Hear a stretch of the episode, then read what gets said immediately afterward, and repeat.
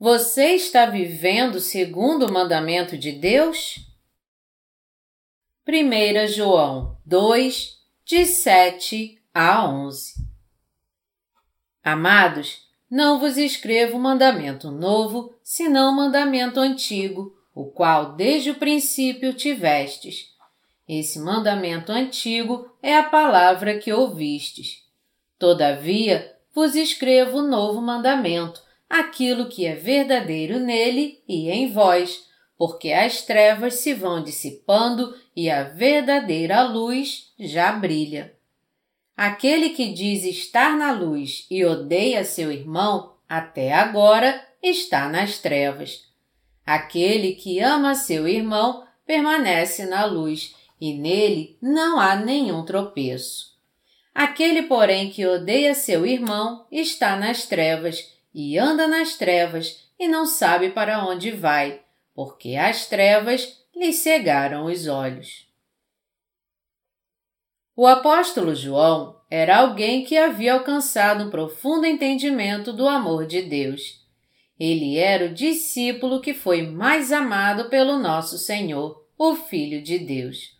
Ele foi aquele que sentiu o amor do Senhor profundamente e aquele que nos deu um forte testemunho desse amor.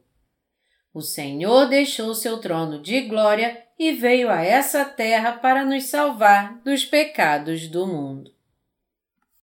O apóstolo João acreditava que o Senhor veio a essa terra no corpo de um homem para salvar toda a humanidade dos seus pecados e que ele pessoalmente suportou o sofrimento, as maldições, o desprezo, os insultos, a morte e a condenação do pecado que ele tinha mesmo que suportar. E porque João creu dessa maneira na verdade da salvação que Jesus deu a ele, ele pôde ser salvo de todos os seus pecados. O apóstolo João sabia muito bem o quanto ele deveria estar agradecido pela sua salvação do pecado e quão grande era o amor do Senhor. João sabia, em outras palavras, quão grande foi o sacrifício que o Senhor teve que fazer por ele e quão profundamente ele o amou. Foi porque ele conhecia o amor de Deus tão bem que ele escreveu essa epístola de amor a todos os santos.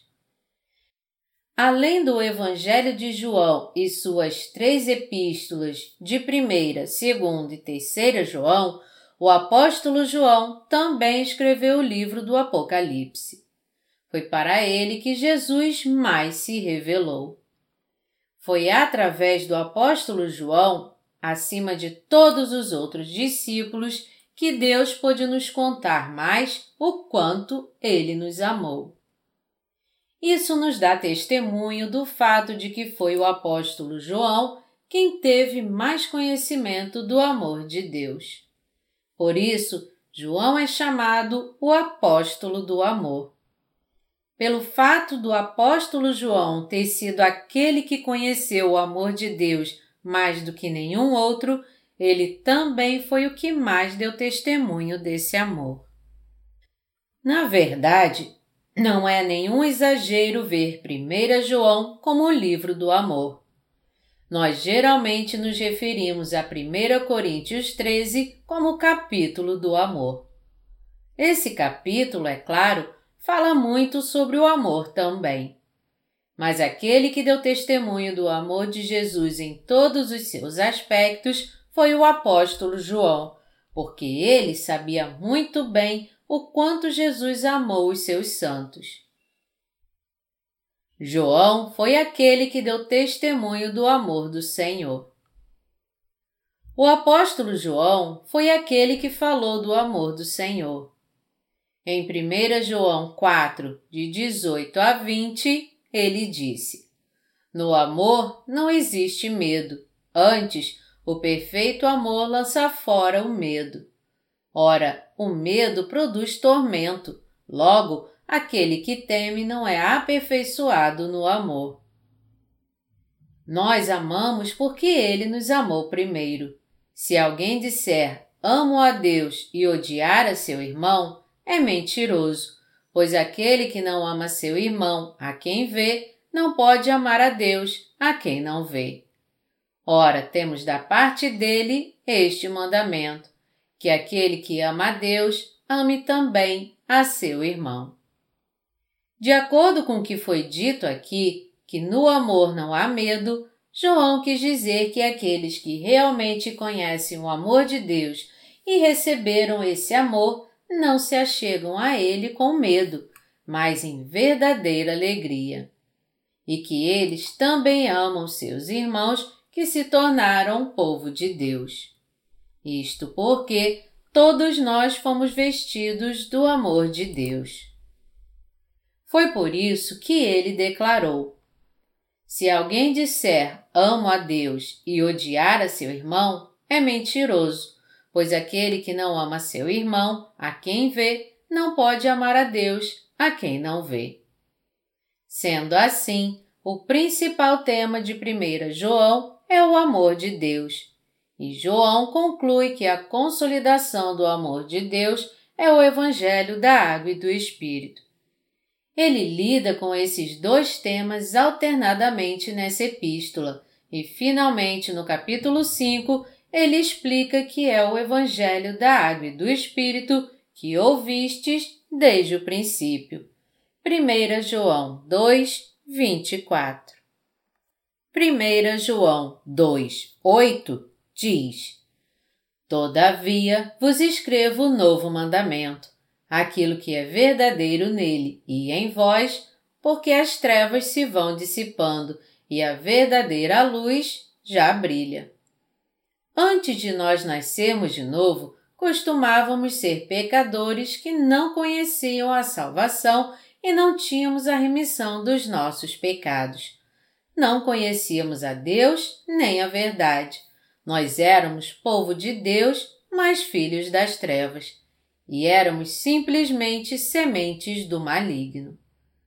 Por esse motivo, não podíamos amar uns aos outros na verdade.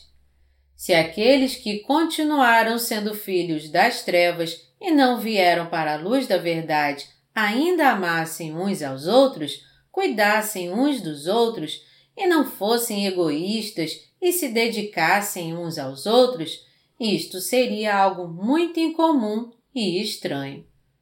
Honestamente falando, isso tudo seria somente hipocrisia. Todavia, agora, nós viemos a entender que as trevas se dissiparam e a verdadeira luz brilhou sobre nós, e nós nos tornamos os filhos de Deus que receberam o seu verdadeiro amor e a verdadeira salvação. Nenhum outro além de você e eu, que nascemos de novo por crermos no Evangelho da Água e do Espírito, são os filhos de Deus. Como podemos nós, então, que somos filhos de Deus, odiar uns aos outros? Aqueles que odeiam uns aos outros acabam como mentirosos diante de Deus. Se nós realmente nos tornamos povo de Deus, o ódio então nunca brotará em nossos corações. Já que podemos chamar atenção uns dos outros por causa das nossas falhas, erros e má conduta, repreendermos uns aos outros por causa das nossas falhas e exortar e ajudar uns aos outros para que haja arrependimento, Seria realmente um pecado odiarmos uns aos outros em nossos corações e banirmos alguém da nossa presença e julgarmos e acusarmos uns aos outros. Na nossa família de nascidos de novo, em outras palavras, nós até podemos ter algum sentimento ruim uns pelos outros por algum tempo, mas nós de fato não podemos odiar os nossos irmãos, o povo de Deus e seus servos no fundo dos nossos corações. Até mesmo o mundo tem um lema: condenar a ofensa, mas perdoar o ofensor.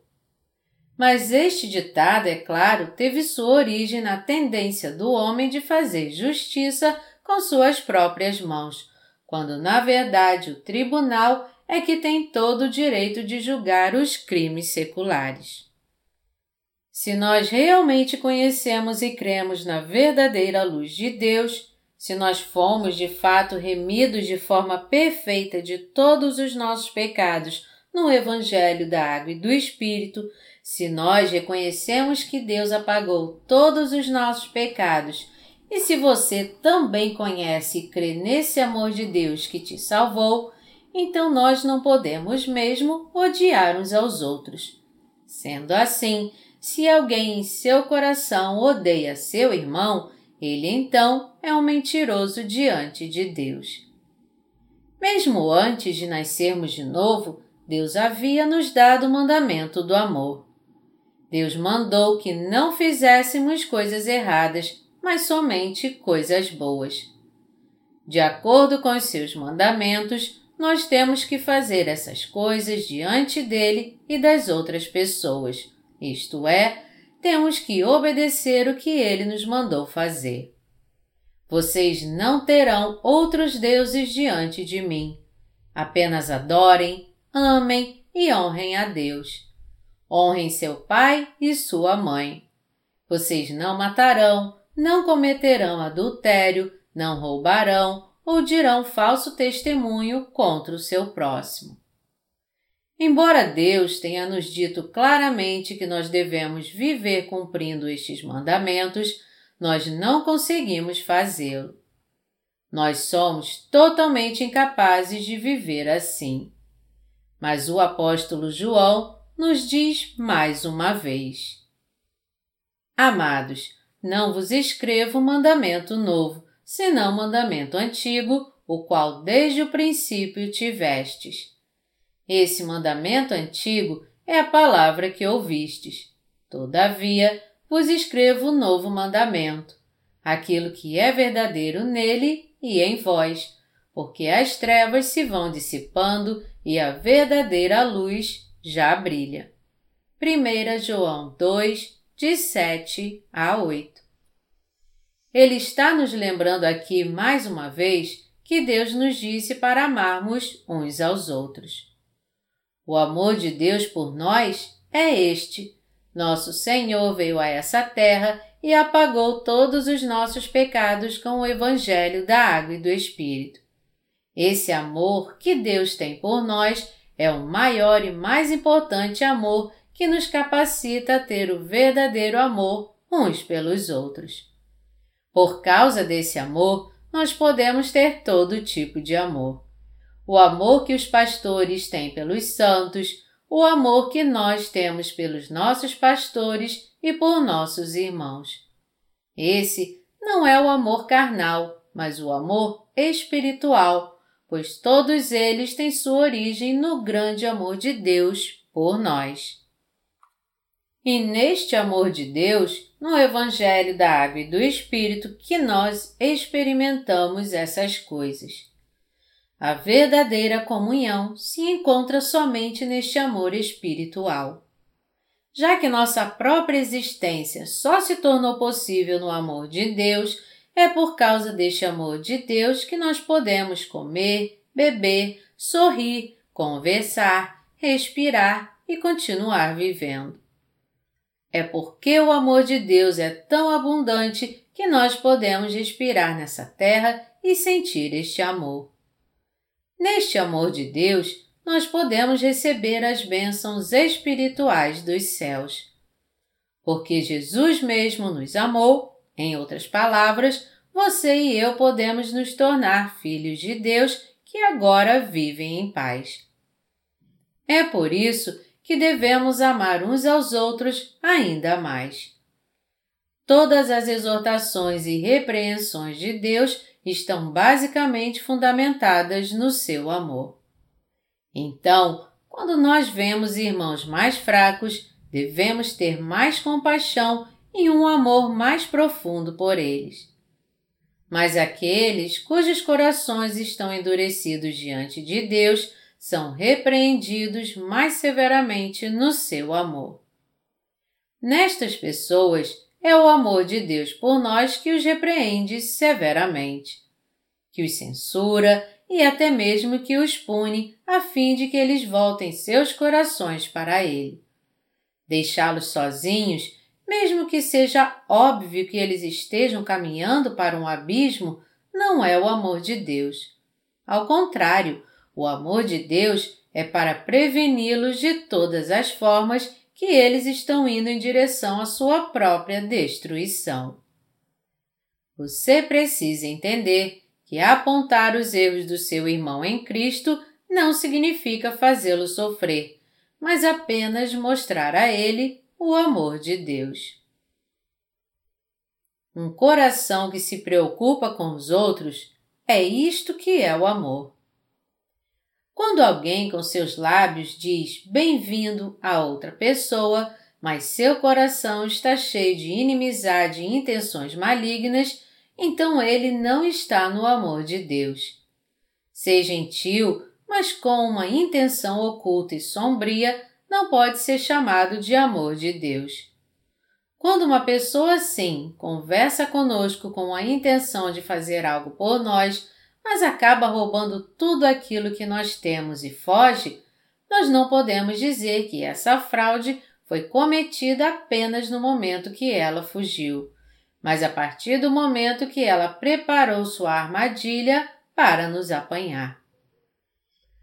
Cuidar uns dos outros do fundo do nosso coração é o que significa o amor de Deus. É no nosso coração que o amor brota.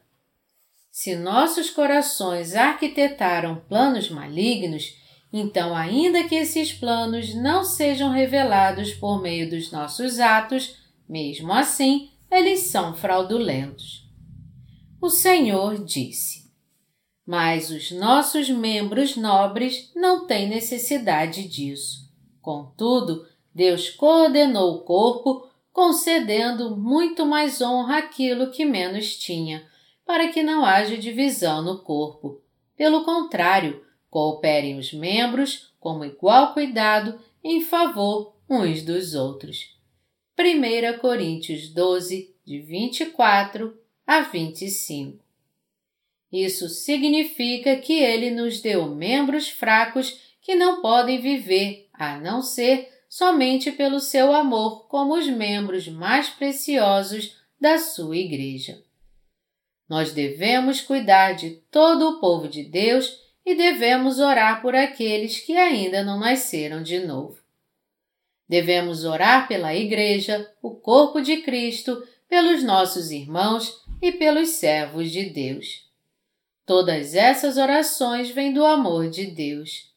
Isto porque nosso desejo é que todos os santos prosperem no amor de Deus. Nós oramos por estas coisas porque quando os santos prosperam no corpo e no espírito, isso também é uma bênção para nós, servos de Deus. Já que é uma alegria para Deus que seu povo faça o bem no corpo e no espírito, é por isso que nós oramos por ele com alegria. Da mesma forma, pelo fato da alegria dos nossos irmãos não ser nada mais do que a verdadeira alegria da nossa Igreja, nós oramos por eles com toda boa intenção do fundo do nosso coração. Todas essas coisas devem ser realizadas pela fé no amor de Deus. Sem esse amor de Deus, nada do que nós fazemos tem algum sentido. O meu desejo é que nenhum membro da família de Deus se perca. Eu nunca, jamais quis que isso acontecesse. É por isso que eu às vezes tento estimulá-los a voltar, mesmo que para isso eu tenha que repreendê-los duramente. Eu não quero que vocês se machuquem, sofram, se percam ou fiquem vagando e chorando por aí. Tudo o que eu quero é que sua alma prospere. Por quê? Porque eu amo demais a todos vocês. Quando é tempo de eu confortar o coração dolorido de vocês, é isso que eu faço realmente. Mas quando não é esse o caso, até a minha repreensão severa brota do meu coração amoroso. Assim como Deus os ama, seus líderes espirituais também os amam. Você precisa entender que se você não gostar de ouvir o que seus líderes espirituais dizem para você, achando que eles estão apenas te chateando, se você pensar que eles estão bravos com você e você quiser tapar os ouvidos, você de fato está rejeitando o amor de Deus. Se seus pastores não têm nenhum amor por você em seus corações, nem repreendem você, muito menos te dão atenção, o contrário do amor é a indiferença. Quando nós não amamos alguém, nós não dizemos nada mas somente mostramos indiferença. Por crermos na verdade da salvação que Deus nos deu pelo seu amor, nós agora nos tornamos novas criaturas. É pela nossa fé no Evangelho da Água e do Espírito que vivemos. Portanto, aqueles dentre os nossos irmãos cujos corações estão feridos devem ser curados dos seus ferimentos. Aqueles cujos corações são soberbos devem humilhar seus corações. Aqueles que estão cheios devem se esvaziar, e aqueles que estão vazios devem ser cheios. Todos nós devemos ser renovados dessa maneira no amor de Jesus Cristo. Devemos ser renovados e não perpetuar nosso velho eu. Nós devemos viver no amor de Deus, crendo neste amor e praticando. É no amor de Deus que nós devemos viver nossa vida de fé, tendo fé em toda a Sua palavra. Qual é o maior mandamento de Jesus? É o amor. Essa única palavra chamada amor é o maior de todos os mandamentos. O amor de Deus por nós é tão poderoso que nada nem ninguém pode nos separar do seu amor. Está escrito: Porque o amor é forte como a morte e duro como a sepultura, o ciúme. Cânticos 8, 6 Houve alguém que, quando aqueles que ele amava foram enganados por Satanás e enfrentaram a morte, mostrou seu amor por eles ao entregar sua própria vida. Esse alguém não é nenhum outro senão Jesus Cristo. Jesus nos amou e, ainda enganados por Satanás, nós caímos em pecado e por isso temos sofrido e morrido. Mas para nós, que estávamos balançando à beira do Hades, Jesus não hesitou em enfrentar a morte do seu corpo. Esse é o primeiro amor que Deus tem por nós. Nenhum outro além desse amor incondicional que Deus nos deu, o amor pelo qual Ele entregou sua vida para nos salvar, é o verdadeiro amor. O apóstolo João disse em 1 João 2, de 9 a 10. Aquele que diz estar na luz e odeia seu irmão, até agora está nas trevas Aquele que ama seu irmão permanece na luz, e nele não há nenhum tropeço. Meus amados irmãos, a Bíblia destaca claramente aqui aqueles que afirmam que habitam entre os justos e vivem na luz, mas ainda assim odeiam seus irmãos. Isto é, aqueles que dizem que conhecem e creem que Deus nos libertou dos nossos pecados e nos trouxe a vida, e ainda assim odeiam seus irmãos, têm vivido nas trevas até agora. João diz aqui que são aqueles que amam seus irmãos que de fato vivem na luz e que neles não há nenhuma causa de tropeço. Se por outro lado você e eu realmente odiarmos nossos irmãos em nosso coração, nossa consciência então não terá paz. Porém, se não odiarmos ninguém em nosso coração, então não teremos esse sentimento tão desconfortável. Vamos dizer aqui que algum dos nossos irmãos ou algum servo de Deus nos fez algum mal. Se isso despertar a ira em nossos corações, nos levando a odiar essa pessoa de todo o nosso coração, a detestá-lo e tratá-lo com desprezo, então há algo muito errado conosco. Se um sentimento de ir assim é o que realmente se encontra no seu coração de nascido de novo, então você deve entender aqui que seu coração está no lugar errado agora. É porque você odeia alguém em seu coração e fica irado com ele e o detesta que você passa a ter esse sentimento ruim por ele. Nós passamos a nos sentir mal diante de Deus e até mesmo com nós mesmos. Colocando de outra forma, nós nos sentimos culpados em nossa consciência. Eu o odeio porque ele me odiou primeiro. O que eu fiz de errado então? As pessoas do mundo podem pensar assim e até se justificar dessa maneira, mas para aqueles de nós que creem na palavra do Evangelho da Água e do Espírito, isto não está certo, porque nós somos a luz da verdade.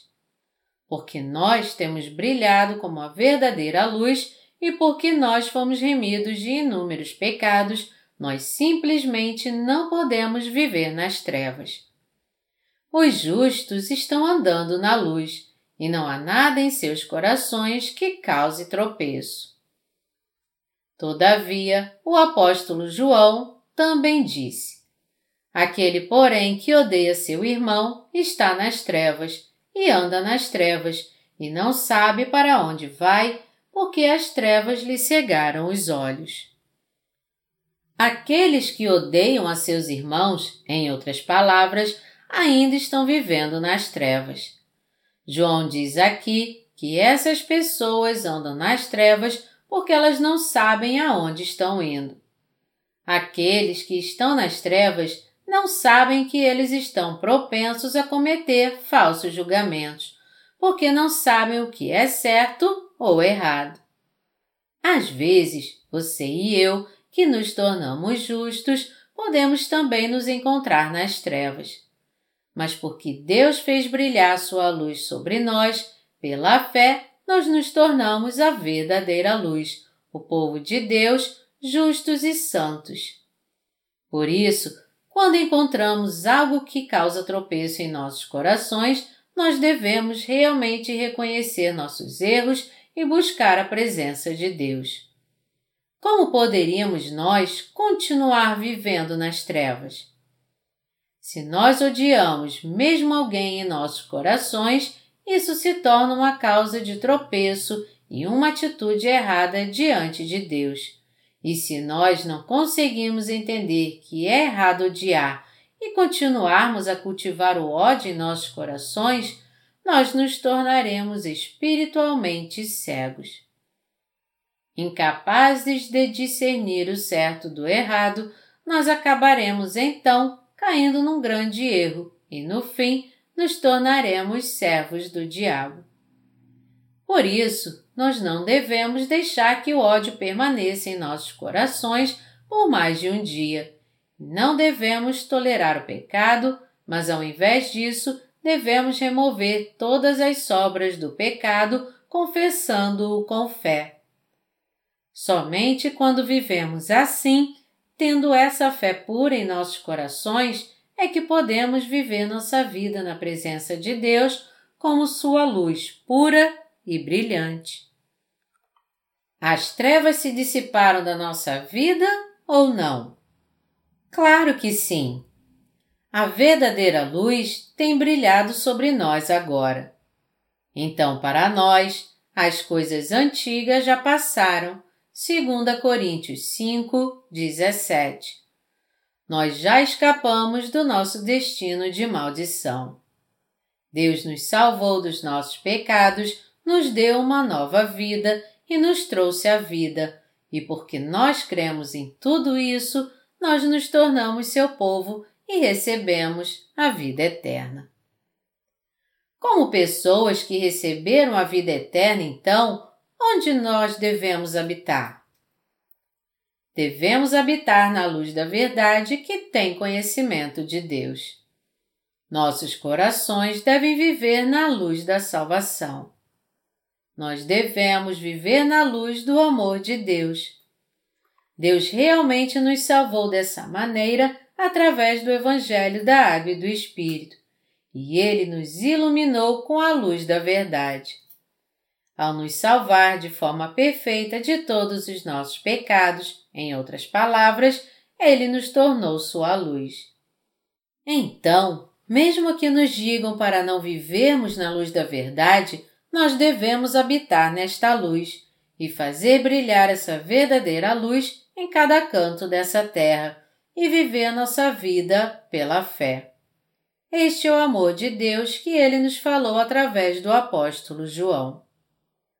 Quando o apóstolo João diz: Filhinhos meus, estas coisas vos escrevo para que não pequeis.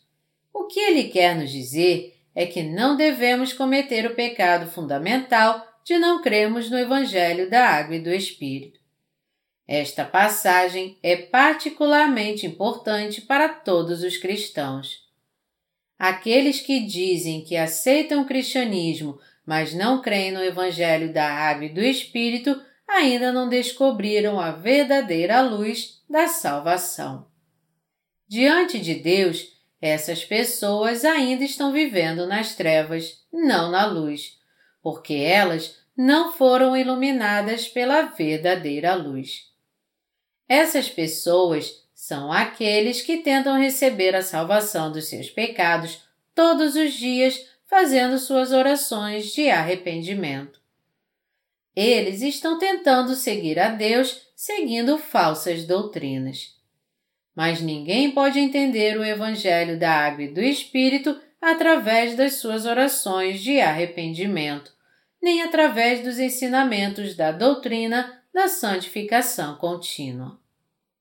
Aqueles que tentam entender a palavra de Deus baseados nos seus próprios pensamentos, em outras palavras, não podem ser iluminados com a luz da verdade.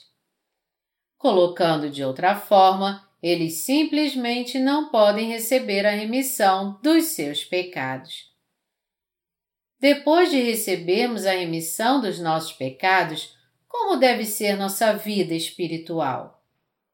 Aqueles cujos pecados foram remidos vivem no Evangelho da Água e do Espírito e eles também amam a todas as almas. Em outras palavras, pelo fato de termos sido remidos de todos os nossos pecados, nós amamos nossos irmãos cujos pecados também foram remidos. E nesse amor nós temos comunhão uns com os outros e cuidamos uns dos outros como os copossuidores de uma nova vida. E nós não cultivamos o ódio em nossos corações, nem temos nenhuma intenção maligna contra os outros. Se de alguma forma esses pensamentos aparecerem, então devemos primeiro pensar na luz de Deus e ver se as pessoas com quem estamos lidando receberam a remissão dos seus pecados ou não, e então decidir como lidar com elas. Nós somos mais do que capazes de examinar a nós mesmos e aos outros, de arrancar nosso pecado maligno e de amar uns aos outros no amor de Deus. Já que nosso Senhor apagou não somente os meus pecados, mas também os pecados de todos os nossos irmãos e os pecados de todos os seres humanos, é mais do que justo que amemos uns aos outros crendo no Evangelho da Água e do Espírito. Nós realmente devemos amar uns aos outros enquanto vivemos. Essa é a mensagem que o apóstolo João está dando a todos aqueles que creem no Evangelho da Água e do Espírito. Como está a sua vida de fé? Onde seu coração está habitando agora? Você já odiou alguém de todo o seu coração, até mesmo a ponto de querer matar essa pessoa? Você tem, de alguma forma, um coração cheio de ira nesse momento? Se tem, então seu coração está totalmente errado. Uma vez que o Senhor já purificou todos os seus pecados, por que você está se envolvendo com o pecado dos outros? Embora nossos pecados fossem tantos quanto as areias do deserto e vermelhos como sangue, nosso Senhor os purificou a todos através do Evangelho da Água e do Espírito e tornou nossos corações mais alvos que a neve. Se essa é a questão, e se você foi mesmo completamente remido dos seus pecados ao crer nisso, seu coração não deveria, agora que está limpo, rejeitar as trevas? Já que nosso Senhor apagou todos os pecados que nós tínhamos, todos aqueles pecados que eram escuros como as trevas, como nuvens de tempestade, como é que nós podemos ainda ficar presos a esses pecados que o Senhor já fez desaparecer, continuar a cultivar a ira, pecar e viver nas trevas? Desde o momento que Deus apagou todos os nossos pecados e nos tornou seus filhos, nós não temos mais que viver nas trevas. Já que Ele apagou todos os nossos pecados, em outras palavras, nós, da mesma forma, devemos confessar nossos erros uns aos outros, repreender uns aos outros por causa desses erros e também nos desculpar uns com os outros. Mas, acima de tudo, devemos lançar fora dos nossos corações todo o mal. De alguma forma, meus amados irmãos, Há alguém entre vocês que ainda arranje seus dentes de tanto ódio? Há alguém que vive sempre com ira no coração? Alguém que pensa assim: quando eu tiver uma chance, com certeza vou me vingar. Se há alguém assim, essa é uma pessoa que ainda não veio para Cristo.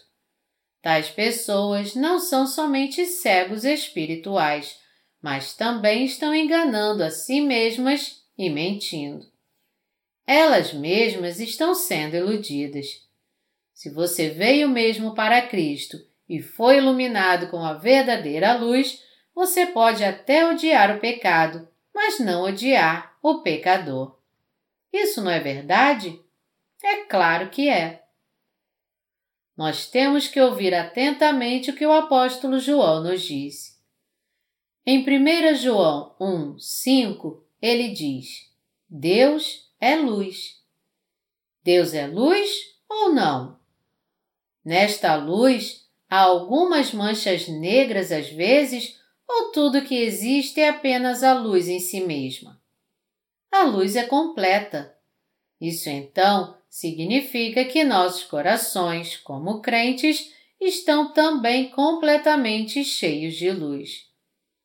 Há algumas manchas negras nesta luz? Não, nenhuma. Deus por acaso deixou alguns dos nossos pecados por aí ao invés de ter apagado todos eles, ou ele os fez desaparecer completamente? Nosso Senhor de fato apagou todos eles de uma forma perfeita e por isso nós não temos mais nenhum pecado. É por isso que nós somos justos e, como o povo de Deus, vestidos do amor de Deus pela fé, devemos amar e cuidar uns dos outros e fazer brilhar a luz da verdade aqueles que, ainda não conhecendo a verdade, não vieram para Jesus Cristo e tomá-los em nossos braços também. Pelo menos entre nós, que recebemos a remissão de pecados, devemos lembrar que os crentes são da nossa classe, nossa família, nosso povo, nossos irmãos. Tais pensamentos, tal fé, tais corações devem sempre nos acompanhar enquanto vivemos. Uma vez, Jesus perguntou àqueles que estavam sentados ao redor dele: Quem é minha mãe e meus irmãos? Ele então respondeu sua própria pergunta, dizendo: Eis minha mãe e meus irmãos. Portanto, qualquer que fizer a vontade de Deus, esse é meu irmão, irmã e mãe. Marcos 3, de 33 a 35. O que então é essa vontade do Pai? A mesma frase é usada na oração do Senhor. Faça-se a tua vontade, assim na terra como no céu. Mateus 6, 10. É que ele nos salvasse de todos os nossos pecados através da propiciação do seu único Filho, Jesus Cristo. É que ele salvasse nossa alma da sua destruição eterna, como está escrito na Bíblia. E a vontade de quem me enviou é esta: que nenhum eu perca de todos os que me deu. Pelo contrário, eu ressuscitarei no último dia. João 6, 39 Portanto, nós seremos a família do Senhor, contanto que nos dediquemos ao Evangelho da Água e do Espírito. O Senhor guiou a nós, que estávamos nas trevas, a luz para nos salvar completamente dos nossos pecados. Jesus Cristo, concebido no ventre da Virgem Maria, nasceu nessa terra. Quando completou 30 anos, ele levou sobre si todos os pecados da humanidade ao ser batizado por João Batista. E ao morrer na cruz e ressuscitar dos mortos, ele nos iluminou com a sua perfeita luz. Ele nos deu a sua perfeita salvação. Por crermos nessa verdade, nós fomos salvos de uma maneira perfeita e assim nos tornamos os filhos de Deus que fazem a sua vontade. Aqueles que creem assim são a família de Deus. Você e eu não temos como evitar de continuar pecando durante nossa vida inteira. Mas nosso Senhor veio a essa terra há mais de dois mil anos atrás e quando ele fez 30 anos, ele levou todos os nossos pecados completamente ao ser batizado por João. Com 33 anos de idade, ele entregou seu corpo e morreu na cruz e ressuscitou dentre os mortos em três dias e assim nos trouxe a vida com perfeição. E ele nos deu uma nova vida. Você crê nisso? Nós agora nos tornamos a perfeita luz. Você e eu, portanto, devemos viver agora nessa luz. Meus amados irmãos, luz e trevas podem se unir, se misturar e viver em perfeita harmonia uma ao lado da outra? Luz e trevas não podem coexistir juntas. E por quê? Porque, mesmo quando o menor raio de luz aparece nas trevas, ela se torna completamente luz. Tome o templo da sua igreja como exemplo. De noite, quando vem a escuridão, com a luz apagada, todo o templo fica envolvido pela escuridão. Mas quando se liga a luz, ela começa a iluminar todo o templo de novo e toda a escuridão é dissipada. Se nós nos tornamos um com Jesus Cristo, então nós somos luz também. Porque o próprio Jesus Cristo é a luz. Se nós cremos que Ele nos salvou de uma forma perfeita, nós também somos luz por causa da nossa fé. Nós não somos mais trevas. A Bíblia diz: As coisas antigas já passaram e eis que se fizeram novas. Porque nós somos luz, nós devemos viver uma vida de luz pela fé. Você realmente se uniu ao Senhor ao crer no Evangelho da Água e do Espírito? Se você fez isso, você então é luz ou trevas? Você é luz. Luz ainda é luz, mesmo que você seja deficiente em seus atos.